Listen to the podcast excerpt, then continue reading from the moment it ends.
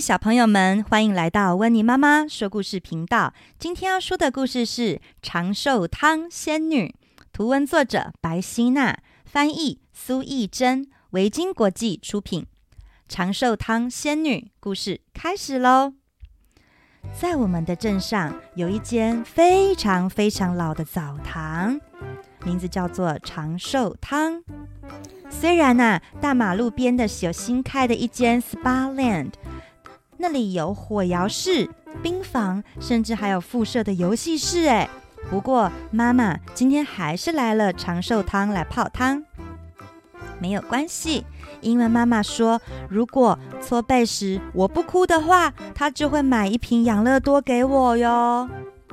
另外还有一个很棒的是，这里有我最喜欢的冷水池。哎，得知你感冒的话，我可不管哦。扑通扑通，我才不管呢！我直接跳下了冷水池，脚踩着地板，学着口爬式，呼噜呼噜，哗啦哗啦，国家代表队得知勇夺金牌，咕噜咕噜咕噜咕噜咕噜咕噜的。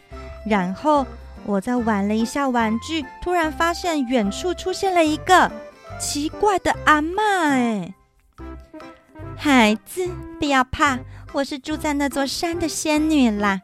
自从我的雨衣不见了，我就一直待在这儿生活着。这位仙女阿嬷开始讲仙女与樵夫的故事。这个故事大家都知道了，但我依然假装不知道的听完它。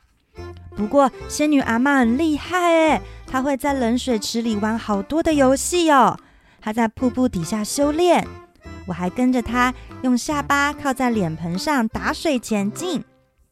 不嘟不嘟不嘟不嘟不嘟不嘟不嘟，我们一起在水底憋气。哇哦！仙女阿嬷还当做潜水艇，让我一起潜在水里玩呢。请问那个人是在喝什么呢？看起来很好喝耶。仙女阿嬷手指着，害羞地问：“哦，阿嬷，那个是养乐多。养养乐。”。等一等哦，阿嬷，我赶紧到热水池里泡着，简直就像火在烧，我快要喘不过气了，但我还是忍耐。而当妈妈刷背的时候，我也是咬紧牙关，不让眼泪掉下来。